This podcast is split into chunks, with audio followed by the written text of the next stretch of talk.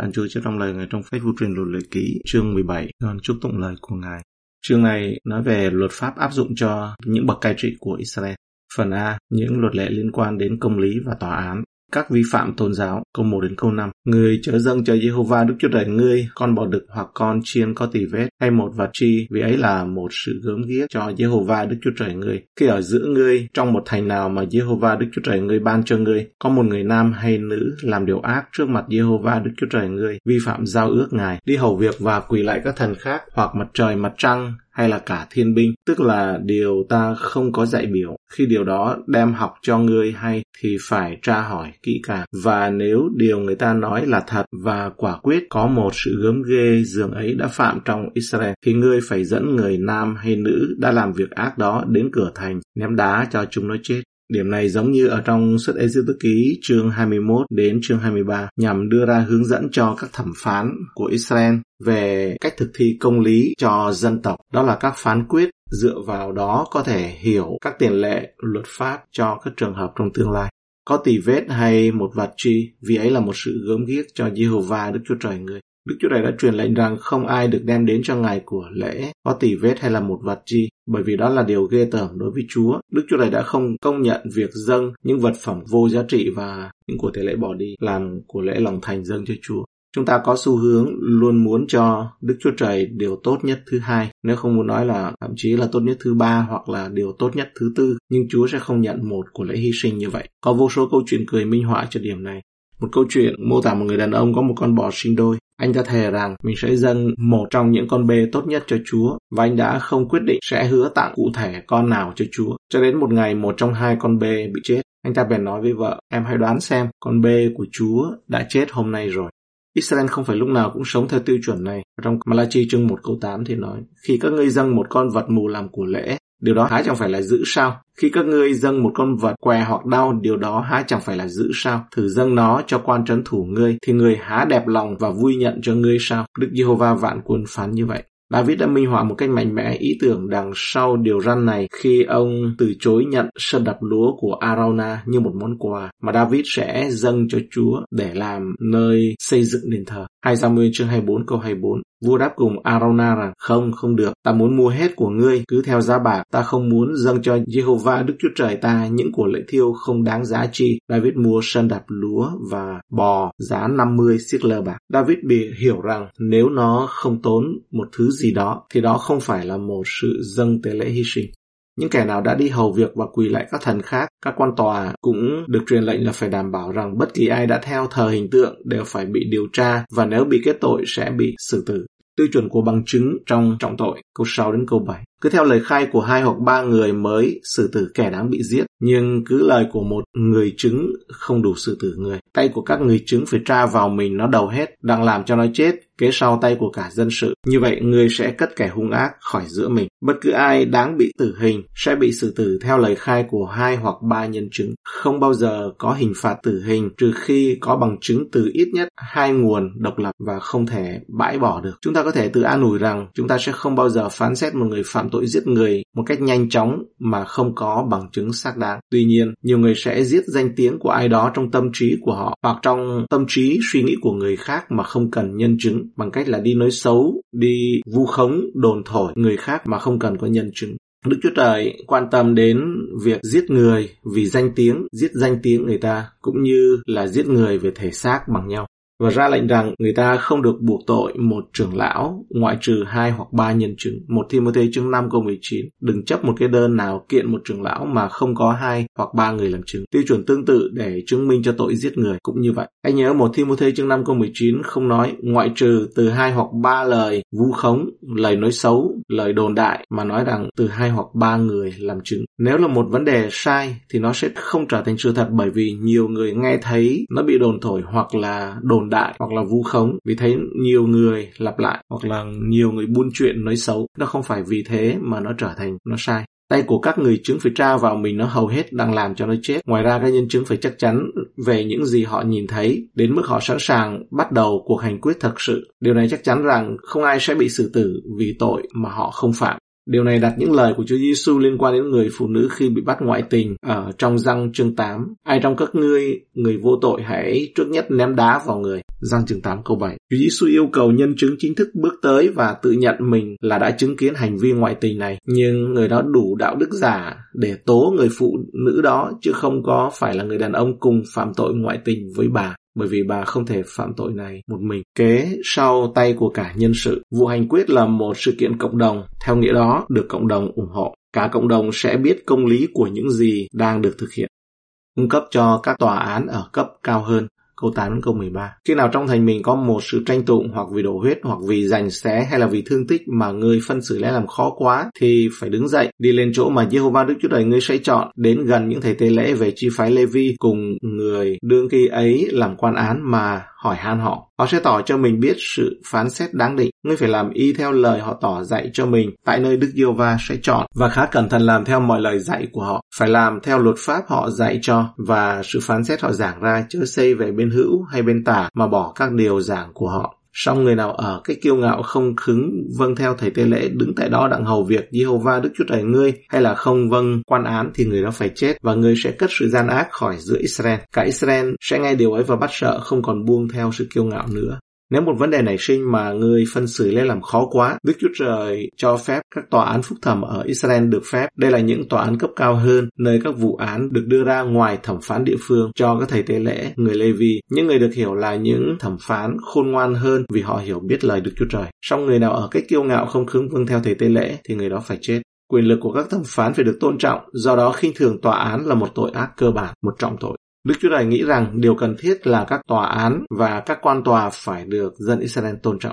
Phần B, những luật lệ liên quan đến vua chúa. Lời hứa gián tiếp của Đức Chúa Trời về một vị vua tương lai cho Israel, câu 14 câu 15. Khi người đã vào xứ mà Jehovah Đức Chúa Trời người ban cho, được nhận lấy và ở tại xứ đó rồi, nếu người nói tôi sẽ lập một vua lên cai trị tôi như các dân tộc xung quanh, thì khá lập một vua lên cai trị ngươi mà Jehovah Đức Chúa Trời ngươi sẽ chọn. Phải lập lên một vua thuộc về anh em ngươi, chớ nên lập một người ngoại bang lên, không phải anh em ngươi. Chúa Ngài đã nhìn về phía trước thấy tương lai của Israel đến thời điểm mà họ sẽ đòi hỏi một vị vua. Tức là Đức Chúa Trời cảnh báo họ khi lập lên một vị vua cai trị họ mà Jehovah Đức Chúa Trời sẽ chọn. Và người đó phải là người Israel chứ không phải là người ngoại quốc. Tôi sẽ lập một vua lên cai trị tôi. Thật thú vị khi xem xét liệu Đức Chúa Trời có muốn một vị vua trên đất nước Israel hay không. Trong một Samuel chương 8 câu 6 đến câu 9, bản ghi chép về yêu cầu của Israel xin một vị vua đặt lời cầu xin vua dưới góc nhìn tiêu cực. Các lời chúng nói rằng hãy ban cho chúng tôi một vua đặng đoán xét chúng tôi. Chẳng đẹp ý Samuel Samuel bèn cầu khẩn Đức Giê-hô-va. Đức Giê-hô-va phán cùng Samuel rằng, hãy nghe theo mọi lời dân sự nói cùng ngươi. Ấy chẳng phải chúng nó từ chối ngươi đâu, bèn là từ chối ta đó. Hầu cho ta chẳng cai trị chúng nó nữa. Chúng nó đối ở cùng ngươi y như chúng nó đã thường làm từ khi ta đem chúng nó ra khỏi xứ Egypto cho đến ngày nay. Chúng nó đã lìa bỏ ta đặng hầu việc các thần khác. Vậy bây giờ hãy nghe theo lời chúng nó, song chớ quên báo cáo cho chúng nó cách nghiêm trang và tỏ ra cho biết vua cai trị chúng nó sẽ đãi chúng nó ra làm sao. Người ta có thể hỏi liệu Đức Chúa Trời có thực sự muốn Israel không bao giờ có vua trên đất không? Và liệu Ngài có muốn họ chỉ công nhận Ngài là vua không? Đó là một vấn đề gây tranh cãi, nhưng hãy xem lịch sử của Israel không có vua, không phải là thời kỳ vinh quang của quốc gia. Trong thời sách cao quan xét ấy, thì đó không phải là thời kỳ vinh quang của đất nước. Có lẽ chúng ta có thể nói rằng Đức Chúa Trời muốn Israel có vua, nhưng do sự lựa chọn của Ngài và vào thời điểm của Ngài. Sauler là một ví dụ hoàn hảo về một vị vua ngoài ý muốn của Đức Chúa Trời, được dân tộc bầu chọn và vào thời điểm của họ lựa chọn. David là một ví dụ hoàn hảo về một vị vua được Đức Chúa Trời lựa chọn và trong thời điểm của Ngài. Như vậy, dân chủ bầu chọn không nằm trong kế hoạch của Chúa. Các mà lệnh dành cho vua, câu 16 đến 17. Song vua ấy chẳng nên lo cho có nhiều ngựa, chớ vì muốn thêm nhiều ngựa mà dẫn dân sự trở lại xứ Egypto, bởi Đức Chúa Trời đã phán cùng các ngươi rằng các ngươi sẽ chẳng trở về đường đó nữa. Vua cũng không nên kén nhiều phi tần, e lòng người trở xấu xa, lại chẳng nên thâu góp nhiều bạc vàng. Song vua ấy chẳng nên lo cho có nhiều ngựa, Vua tương lai của Israel không được tin tưởng quá mức vào sức mạnh quân sự. Vua cũng không nên kén nhiều phi tần, vị vua tương lai của Israel không được quá chú trọng vào sự ham mê về thể xác và địa vị cá nhân. Vua đó cũng chẳng nên thâu góp nhiều bạc vàng. Vị vua tương lai của Israel ấy không được quá chú trọng vào của cải của bản thân e lòng người trở nên xấu xa. Mỗi vấn đề này là một vấn đề của sự quân bình. Nhà vua phải có một số quyền lực quân sự, nhưng không được quá nhiều. Một người vợ và những tiện nghi nhất định, nhưng không được phép nhiều quá. Một số của cải cá nhân, nhưng không được phép quá nhiều. Sự quân bình như vậy thường là khó giữ nhất. Salomon nổi tiếng là người phạm quy ước này. Một các vua chương 4 câu 26 thì nói Salomon có 4 vạn tàu để ngựa gác xe và một vạn hai ngàn lính kỵ. Một các vua chương 10 câu 28, vua Salomon do nơi Egypto mà được ngựa, một đoàn con buôn của vua đi kiếm mua từng bầy, giá phải chăng. Một các vua chương 11 câu 3, người có 700 hoàng hậu và 300 cung nữ, chúng nó bèn làm cho người trở lòng, tức là họ đấy, như người vợ đó. Một các vua chương 10 câu 23, ấy vậy vua Salomon trội hơn các vua thế gian về sự giàu có và sự khôn ngoan. Tuy nhiên nhìn chung, chúng ta có thể thấy vua Salomon biết các mệnh lệnh của phục truyền luật lệ ký chương 17, nhưng lại tự lừa dối bản thân bằng cách tự hỏi cho những câu hỏi, tự bào chữa mình. Bao nhiêu mới gọi là nhiều, tôi có thể giải quyết việc này, tôi chưa đi quá xa đâu. Có vẻ như sự thật hiển nhiên rằng 700 hoàng hậu và 300 cung nữ cũng đủ nói lên vấn đề. Nhưng bạn đừng bao giờ đánh giá thấp khả năng tự lừa dối của trái tim con người trong những tình huống như vậy. Sự thật về sau trong sách truyền đạo thì ông đều kết luận là hư không của sự hư không. Mỗi lĩnh vực, ở trong số ba lĩnh vực này, phản ánh những nơi mà nhiều nhà lãnh đạo cơ đốc giáo hiện đại sa ngã về quyền lực, thú vui hoặc tiền bạc. Các mạng lệnh của Đức Chúa Trời dành cho các nhà lãnh đạo không thay đổi và cũng không cần phải đề phòng sự tự lừa dối mình trong những điều đã đốn ngã Salomon. Vua và lời Đức Chúa Trời câu 18 đến 20. Vừa khi tức vị, vua phải chiếu theo luật pháp này mà những thầy tế lễ về dòng Lê Vi giữ chép một bản cho mình. Bổn ấy phải ở bên vua trọn đời. Vua phải đọc ở trong để tập biết kính sợ Jehovah Đức Chúa Trời mình, cẩn thận làm theo các lời của luật pháp này và hết thảy điều răn này. Kẻo lòng vua lấn lướt trên anh em mình, xây về bên hữu hay bên tả, lìa bỏ các điều răn này, hầu cho vua được và con cháu vua được trị vì lâu ngày giữa dân Israel vua phải chép một bản sao cho mình. Thật là ấn tượng khi nghĩ đến vua của Israel đang làm việc trên tờ giấy da với một cây bút tạo ra bản sao riêng của luật pháp Israel, tạo ra một bản sao riêng cho mình. Điều này cho thấy Đức Chúa Trời muốn lời của Đức Chúa Trời ở trong lòng của những người cai trị của Ngài đến mức độ nào. Đức Chúa Trời muốn họ, mọi vị vua cũng có một bản sao chép. Vô tình thì cụm từ bản sao cho mình xuất hiện không chính xác ở trong bản Septuagint. Nó trở thành bộ luật thứ hai, được dịch thành cái chữ là Deuteronomion Tuto ở trong câu 18. Chính là sự hiểu lầm, là cũng vì cái sự hiểu lầm này đã dẫn đến cái tên của trong tiếng Anh ấy. Sách thứ năm của môi xe thì gọi là sách phục truyền, tức là bản bộ luật thứ hai gọi là Deuteronomy, trích dẫn của Thomson. Bổn ấy phải ở bên vua trọn đời, vua phải đọc ở trong. Lời của Đức Chúa Trời là người bạn đồng hành thường xuyên của vua Israel và là điều mà người đọc mỗi ngày. Tất cả đều cần phải có lời Chúa, nhưng trách nhiệm của chúng ta càng lớn thì nhu cầu phụ thuộc vào lẽ thật của lời Đức Chúa Trời càng lớn. Để tập biết kính sợ Jehovah Đức Chúa Trời mình, cẩn thận làm theo các lời của luật pháp này và hết thảy điều răn này. Giữ lời Chúa nhằm xây dựng lòng tôn kính đối với Đức Chúa Trời và đời sống thánh khiết trong nhà vua. Điều đáng chú ý là đọc cuốn sách vĩ đại nhất đó là cuốn Kinh Thánh có thể giúp một người không phạm tội. Chúng ta có thể không hiểu tất cả công việc thuộc linh đằng sau lời của Đức Chúa Trời, nhưng ở trong lời Kinh Thánh sẽ giúp một người khỏi phạm tội. Trong nhiều đoạn Kinh Thánh, cuốn sách này sẽ giữ người khỏi tội lỗi, còn tội lỗi cũng sẽ giữ người khỏi cuốn sách này. Martin Luther cho biết ông thà sống trong địa ngục với cuốn Kinh Thánh còn hơn sống trong địa đàng trong Paradis mà không có Kinh Thánh kẻo lòng vua lấn lướt trên anh em mình. Ở trong lời Chúa sẽ giữ cho nhà vua khiêm tốn đúng mức và giúp ông không nghĩ về mình như kẻ cả trên những người ông cai trị. Trở lại điều Martin Luther nói, Kinh Thánh cần phải được chăm chỉ đọc và nghiên cứu là một phương tiện mạnh mẽ và hiệu quả để giữ cho nhà vua khiêm nhường, bởi vì chúng cho thấy rằng mặc dầu là vua nhưng người cũng phải phục tùng một đấng là đức vua cao hơn, đấng mà người sẽ phải khai trình, đủ để giảm bớt niềm tự hào, kiêu ngạo nhất trên thế gian. Nếu vị vua đó biết cân nhắc một cách chính đáng và điều đó là cần thiết. Pharaoh được tôn là thần, Nebuchadnezzar cũng được tôn là thần rồi cuối cùng phải hóa thành bò ăn cỏ các vị vua khác ấy cũng muốn biến mình là thần và còn một vị cuối cùng nữa đó là Antichrist cũng sẽ ở trong đền Đức Chúa Trời đấy mà người ta tôn là Đức Chúa Trời đến nỗi người ta thở lại nhưng mà David thì nói Chúa phán cùng Chúa tôi David thì xưng ấy, Đức Yêu Va là Đức Vua là vua của tôi Cảm ơn Chúa cho trong đoạn kinh thánh buổi sáng ngày hôm nay.